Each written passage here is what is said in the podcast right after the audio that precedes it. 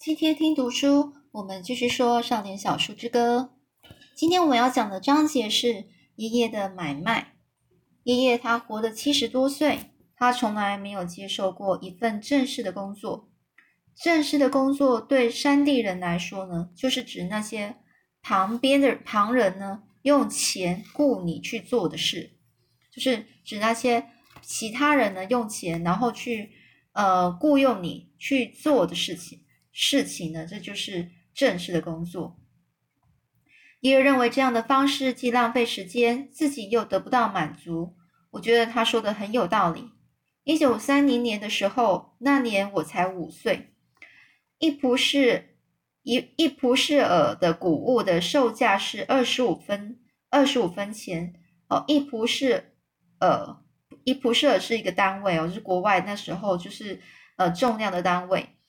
他说：“那样一个重量的的的一个谷物呢，就是呃那种稻谷哦，吃饭的那种呃谷物哦，是二十五分钱。但是你必须先找到买主才行，要有人给你买，你才能够拿到钱的意思。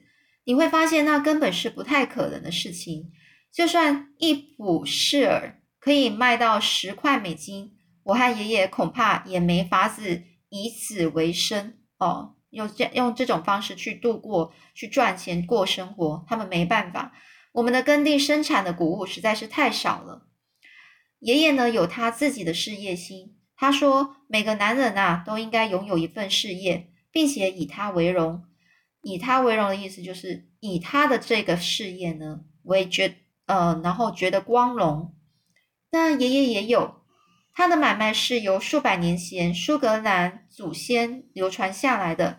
爷爷是一个威士忌酿造商。提到酿造威士忌呢，大部分的平地人对这个行业都没有什么好印象。不过，我觉得他们的评断只适合用在那些大城市的罪犯身上。那些罪犯呢，他雇佣工人帮他们制造威士忌，他们不在乎酒的品质，只管生产的越多越好，而且要快。这些人呐，用呃科性钾或是呃碱水来加速催化麦芽糊，啊，就是他们是用化学的东西来加速这个呃麦芽糊呃更快一点哦，快点使他们的威士忌拥有较佳的粘稠度。他们甚至用铁皮或是席哦席来盛装威士忌，还利用卡车的冷却器来处理酒。各种毒素一起随着酒上市，哦，就说各种毒素呢，这种有毒的东西呢，随着这个呃，就是酒呢，拿到商商店里去卖，而这些毒素呢，足以害死喝下它的人呐。爷爷说，像这种缺德的酒商，应该被吊死。他认为呢，如果你只凭着那个行业中的害群之马来评断它的好坏。大概没有一种行业会在你的口中留下好名声了。爷爷说，他的西装从结婚那天穿起，到现在已经有五十多年的历史了，但是那套衣服仍然非常笔挺，没有变形。他认为那是因为制造他的裁缝师以自己的工作为荣，用了心血在上头的缘故。但是，并不是一个裁缝师都是这样敬业的。敬业就是对他的职业非常的呃负责。你对裁缝这个行业的印象，全凭你碰到了什么样的裁缝师来决定。威士忌酿造业也是一样。我十分同意爷爷的看法。爷爷从不在他的威士忌中添加任何额外的配料，就算只是糖，他也不加。糖可以用来稀释威士忌，让它的量变多。但是爷爷认为，经过这样的处理，酿出来的就不是很纯的。那种很很纯纯洁、很纯的那种威士忌酒了，它只酿造纯的威士忌，所以除了这个谷物的原料之外，其他什么也都不加。那爷爷对酿造陈年的威士忌也没有多大兴趣。他说他听了一辈子人家说陈年威士忌的口感有多好，所以有一次他决定试一试，他把一些新酿好的酒倒回去，放了一个礼拜。之后，他再倒出来尝一尝，他觉得它的味道和其他的酒根本就没什么不一样。爷爷说，那些酿造陈年威士忌的方法是把威士忌封在木桶里，然后放上很长的一段时间，直到酒吸收了木桶的味道和颜色为止。他认为，如果有哪一个该死的笨蛋喜欢酒里有木桶的味道，味道，他应该把自己的脑袋伸进木桶里，狠狠地闻它几口，然后赶快喝一杯最烈的威士忌。爷爷管这种人叫做嗅酒癖，哦，就有癖好，喜欢闻酒酒味道的那个癖好的人哦。他说，他可以把树坑里的积水装在木桶里。哦，树坑里的积水装在木桶里，然后放上一段时间，再把它卖给那些人。反正只要有木桶味，他们就会喝它了。爷爷呢，已经把那一段因为威士忌木桶引起的不愉快往事给忘掉了。他说，如果能再确定一下的话，事情应该是这么发生的：那些大酒商们一次可以储存一大堆的威士忌放在放着，然后让它陈年。结果呢，陈年的意思就让它放。放那让它久一点，好几年，结果使得没有余力可以收藏酒，让它闻起来有陈年木桶味的个人酿酒业者无法生存下去。那些大酒商一次可以储存一大堆威士忌，放到它陈年，结果使得没有余力可以，结果使得没有余力可以收藏酒，让它闻起来有陈陈年木桶味的个人酿酒业者。哦，所以有些大酒商啊，他们就故意去储存了一大堆威士忌，然后他放着放放，让它放很久，然后使得那些就是呃在做那种木桶味的那种酿造酿酒业者呢，就没有办法，就是他的成年的酒呢，就就卖的不好。大酒商啊，为了大笔钱推销自己的威士忌，说没有任何酒能够像他们的威士忌一样拥有那么棒的木桶香味。结果一堆没有脑袋的白痴还信以为真的跑去买，但仍旧有些明眼人呢存在着，存在的。爷爷说那些人不在乎木桶味，小酒贩因而得以勉勉强的生活下去。爷爷告诉我，既然酿造威士忌是他唯一懂的买卖。而且我也快要六岁，够懂事了，所以他觉得我应该学会这桩买卖。他建议我，等我再长大一些，我可能会想要换工作，但是学会酿酒，等某一天自己走投无路了，还可以重操旧业养活自己。重操旧业就是重新把这件事、这件工作拿出来，然后再自己再去做一次这样子。我明白自己和爷爷将要赤手空拳的和那些推销木桶味威士忌的大酒商对抗，但是我还是很骄傲，爷爷肯让我加入他的酿酒行列。爷爷的蒸馏厂就在山间山涧注入小溪的窄径的后面，那里呢有浓密的月桂和冷冬遮蔽着，遮蔽着是一种是一个地方，是连鸟呢都很难发现的地方。蒸馏器是爷爷十分夸耀的财产。因为它是纯铜制造的，那一套蒸馏器包括了一个壶、一个有开口的盖子，还有一堆弯弯曲曲，我们称它做“挪”呃这个诺虫的的蒸馏管。那是一种小型的蒸馏器，但是还管用。反正我们也不需要大型的。爷爷一个月才晾一次，一次大约生产个十一加仑。其中九加仑卖给交叉路口店铺的詹肯斯先生，一加仑可以卖两块钱。你可以想象，对我们种植的那么点谷物而言，这是一场多大的财富啊！这笔酒，这笔钱呢，够我们购买一些生活必需品，而且还有多余的可以存下来。奶奶把那些钱呢，只是放在一个香烟袋子里，然后塞在装水果的瓶子底下。奶奶说，那些钱也有我的份。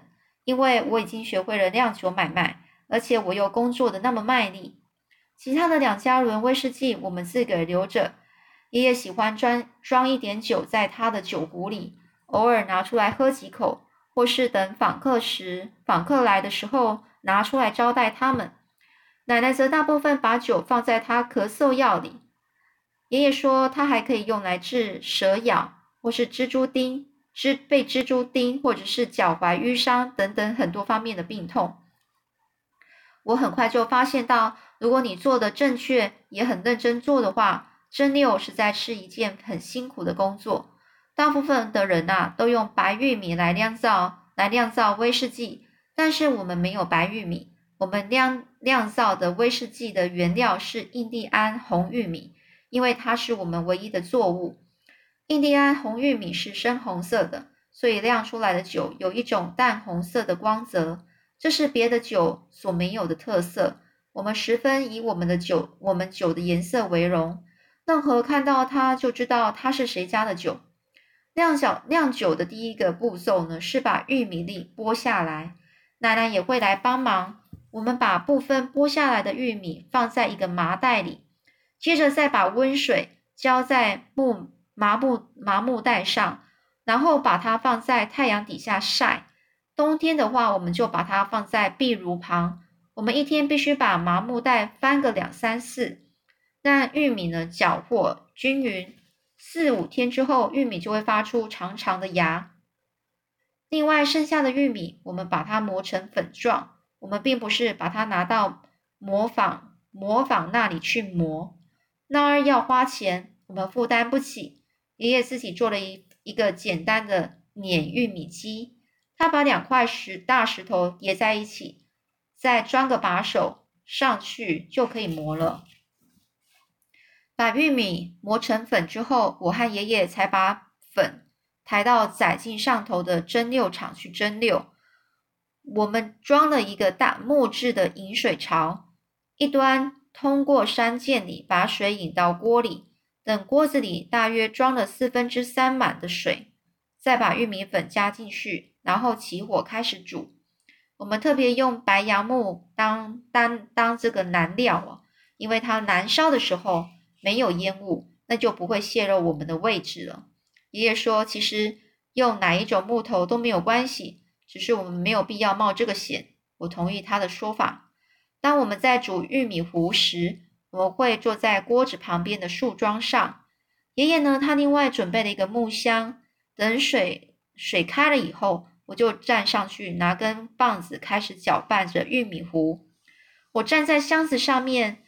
还没有锅子那么高呢，所以我根本看不见自己在搅些什么。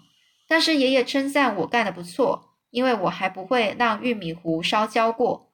我一直搅，搅到整只手臂都非常酸的为止。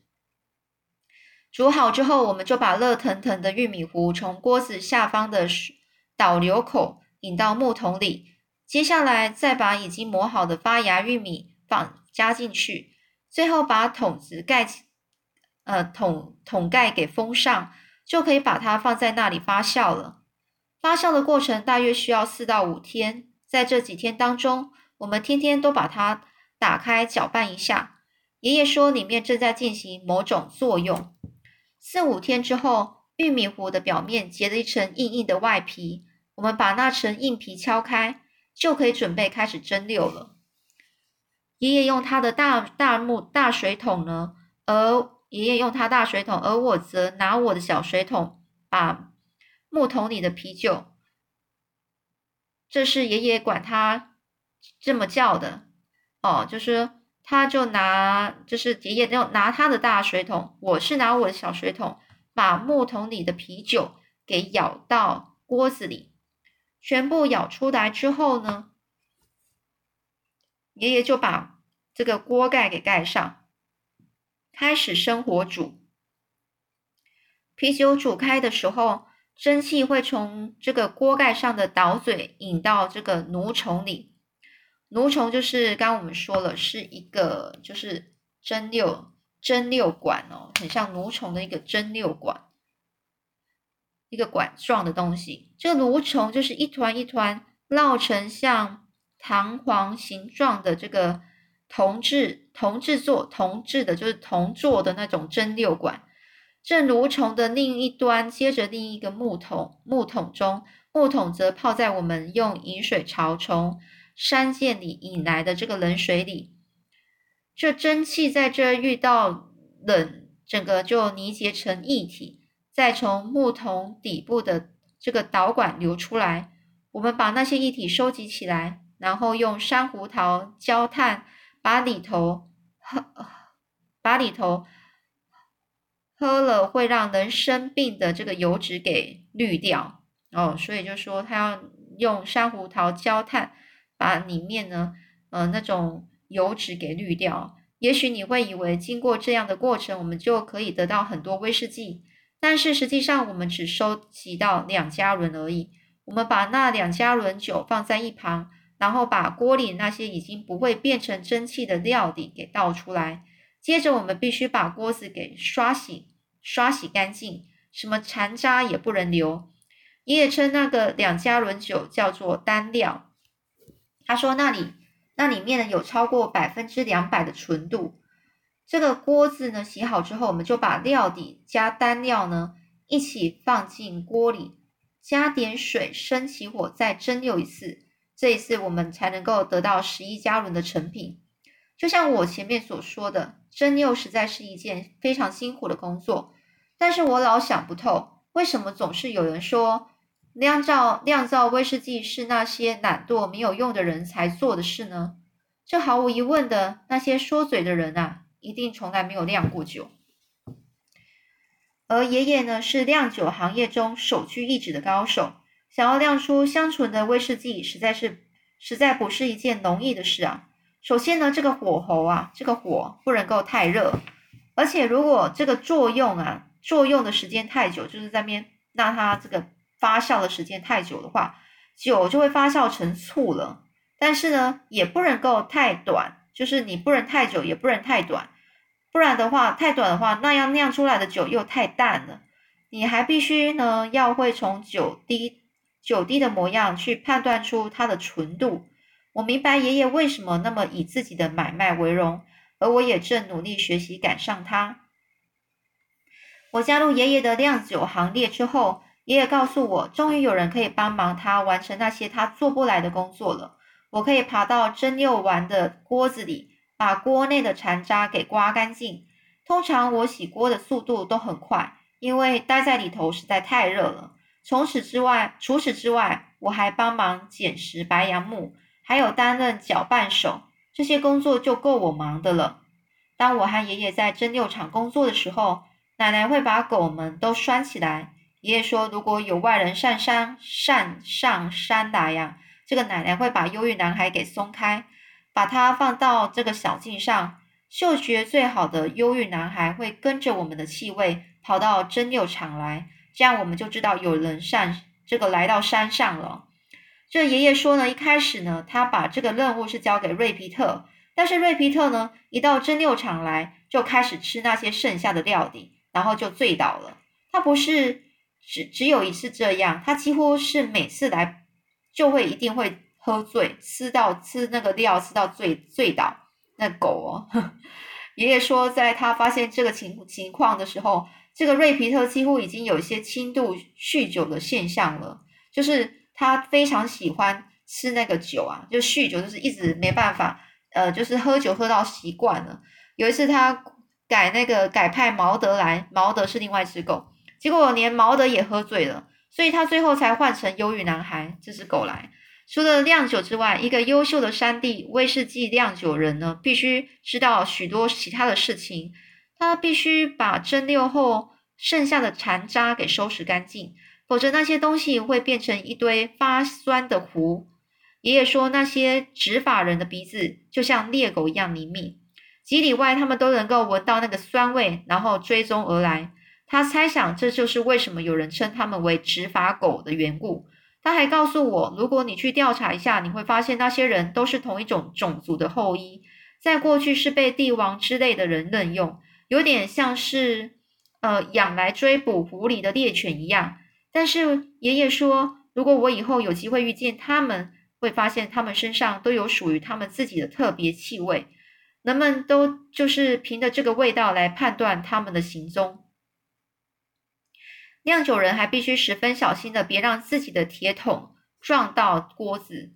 他们碰撞时发出的声响，可以在山里传到两里两里，就是两两里这个距离远的这个地方哦。这一点倒十分困扰了我，因为我必须用我的小铁桶从这个发酵桶中把啤酒啤酒给舀舀起来，把它抬到锅子旁，爬上树桩和箱子，然后弯下腰把它倒在锅子里。但是抬了几几次之后呢，我便再也没有让桶子撞到锅子了。好了，那之后又是怎么样呢？我们下次再继续说喽。